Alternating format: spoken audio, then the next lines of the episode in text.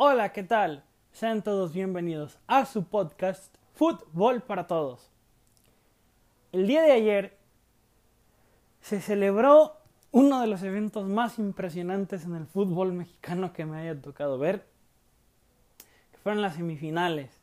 Aquellas semifinales que parecía, parecía, el equipo del Cruz Azul tenía todo, todo en la mesa para llegar a la gran final. ¿Y qué pasó? ¿Qué pasó aficionados del Cruz Azul? Pues otra remontada histórica en su contra. Es algo que yo creo que no se puede creer. Pero antes de, de sumergirnos en, en, lo que fue la semifinal, debo pedir una disculpa a, a todo aquel aficionado de Pumas, porque yo dije que yo no creía que fuera posible que el equipo felino se metiera a la final y qué campanada, qué sorpresa han dado, de verdad. Eso es garra, eso es espíritu. Esos son huevos. No lo puedo decir de otra forma. Eh, lo que hicieron el día de ayer creo que es algo sin precedentes porque era algo que no había sucedido en el fútbol mexicano. Ya había pasado que al Cruz Azul le habían remontado un, un 4-1 me parece en las semifinales del... no, en un repechaje en el 2003 me parece y fue Chivas. Pero un 4-0 eso ya es de otra historia y eso es otra cosa. Pero bueno, el partido ayer se, se, pintaba o se tornaba extraño desde que ve uno salir a jurado como titular. Porque es un portero que no creo yo que tenga todavía la experiencia suficiente y no creo que sea tan bueno como, como muchos dicen que es, pero tampoco creo que sea malo. Pero desde que tú ves salir a jurado en el lugar de Corona dices, oh, oh, algo va a pasar. Y a pesar de que jurado no tiene la culpa, pues terminó por suceder lo que muchos se temían. Pumas hizo un muy buen primer tiempo, en el cual le alcanzó para meter tres goles. Luego después del segundo tiempo estuvo más ríspido, más peleado, pero en donde Pumas quería y al último cayó ese zarpazo que le dio eh, el, que le puso el último clavo al ataúd del Cruz Azul. Eh, muy bien Dineno, muy bien el Cocolizo González, que me parece fueron las figuras. Eh, yo no sé, el arquero de Pumas, Julio González, me parece que se llama. Qué, qué crack, de verdad, es un arquerazo, ha cumplido de forma muy, muy, muy tangible la ausencia de, de Alfredo Talavera. Qué bárbaro, muy bien. Yo digo, eh, me quedé muy sorprendido como ustedes porque no me esperaba esta reacción del equipo felino, pero sin duda alguna creo que eh, son de las cosas que uno agradece ver como aficionado al fútbol. Y debo decir, debo, debo puntualizar esto o en esto que voy a, a comentar porque yo considero que la afición del Cruz Azul es la afición más noble del fútbol mexicano. ¿Por qué, ¿Por qué lo digo? Bueno, es muy simple. Hay mucha gente adulta a la que le tocó ver nada más una vez campeón del Cruz Azul, a la que le ha tocado ver tantas y tantas decepciones de su equipo, tantas finales perdidas, tantas remontadas en partidos de temporada regular, eh, tantas eliminaciones en liguilla, en finales, vuelvo a mencionarlo, y sin embargo siguen en el tren, sin embargo siguen en la máquina. Hay niños pequeños los cuales sienten un profundo amor por su equipo, por el Cruz Azul, y, y no lo han visto nunca campeón. Habemos jóvenes que, eh, quizá por nuestra edad no recordemos o no hayamos visto la última vez que el Cruz Azul fue campeón y a pesar de eso siguen siendo admiradores del equipo. Qué, qué chingón, qué a toda madre que haya aficionados así. Qué a toda madre que haya una afición tan noble como la de su equipo, tan noble como la del Cruz Azul. Porque eso es ser un aficionado al fútbol. Hay muchos que no ven campeón a su equipo y dicen, eh, ya le voy a cambiar de equipo. No, no, no, eso no es. Eso no va. Decían por ahí, eh, si no me equivoco, fue Alessandra del Piero. Se puede cambiar de todo en la vida, casi de todo. Eh, se puede cambiar de, de, ciudad, se puede cambiar de, de sexo incluso, se puede cambiar eh, tu nombre en tu acta de nacimiento, se pueden cambiar tus apellidos si así lo deseas.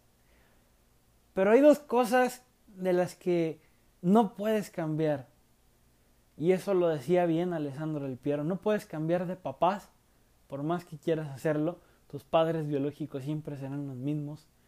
Y no puedes cambiar de equipo. Eso, eso no es de humanos. Eso no es, eso no es algo normal. ¿Sí? Entonces, para toda esa gente que sigue en el tren o en el barco, como quieran decirlo, muchas felicidades. Yo honestamente admiro la paciencia que ha tenido toda, toda la afición del Cruz Azul, de verdad, se los digo.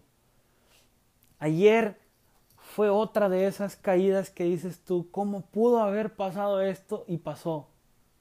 Entonces, yo quiero felicitar a toda esa afición del Cruz Azul. Quiero eh, quiero darles mi, mi, merecida disculpa también a los aficionados del Pumas por, por, lo que mencioné en el podcast de ayer, donde dije que no, que no iban a poder llegar a la final, que no iban a dar la campanada, la dieron y bueno, vuelvo a reiterar, ¿no? Mis disculpas porque creo yo que un aficionado al fútbol como yo no puede dar por anticipado este tipo de situaciones antes de tiempo. Eh, creo yo que un aficionado al fútbol siempre debe ser objetivo y nunca, dejar, nunca dejarse guiar o llevar por los resultados. Y ahora, pues aquí lo tienen. Pumas está en la final merecidamente. Cruz Azul tendrá que volver a planificar otra temporada. Ahora quiero hablarles un poco, bueno, de las expectativas que yo tengo. Eh, de la final del fútbol mexicano, León Pumas, Pumas León. Los partidos serán jueves y domingo. Me parece que el jueves será a las 8 y el domingo será a las 7.30.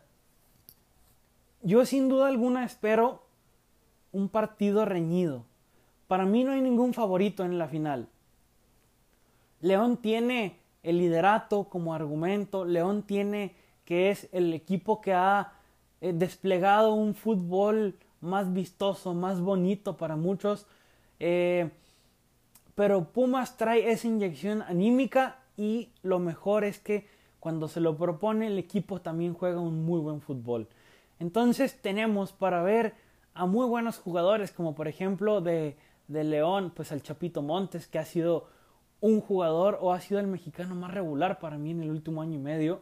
Eh, para mí el mejor jugador de la liga, ¿eh? ¿eh? el mejor jugador de la liga mexicana.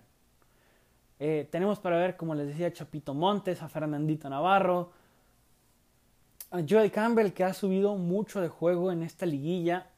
Eh, del lado de Pumas, pues a Alan Mozo, a, Dineno, a Pablito González, que, que, para mí estos últimos dos fueron figuras ¿eh? el día de ayer. Entonces, todo pinta para que sea una final sumamente entretenida, sumamente interesante. Yo, honestamente, eh, no, no me quiero decantar por ninguno de los dos.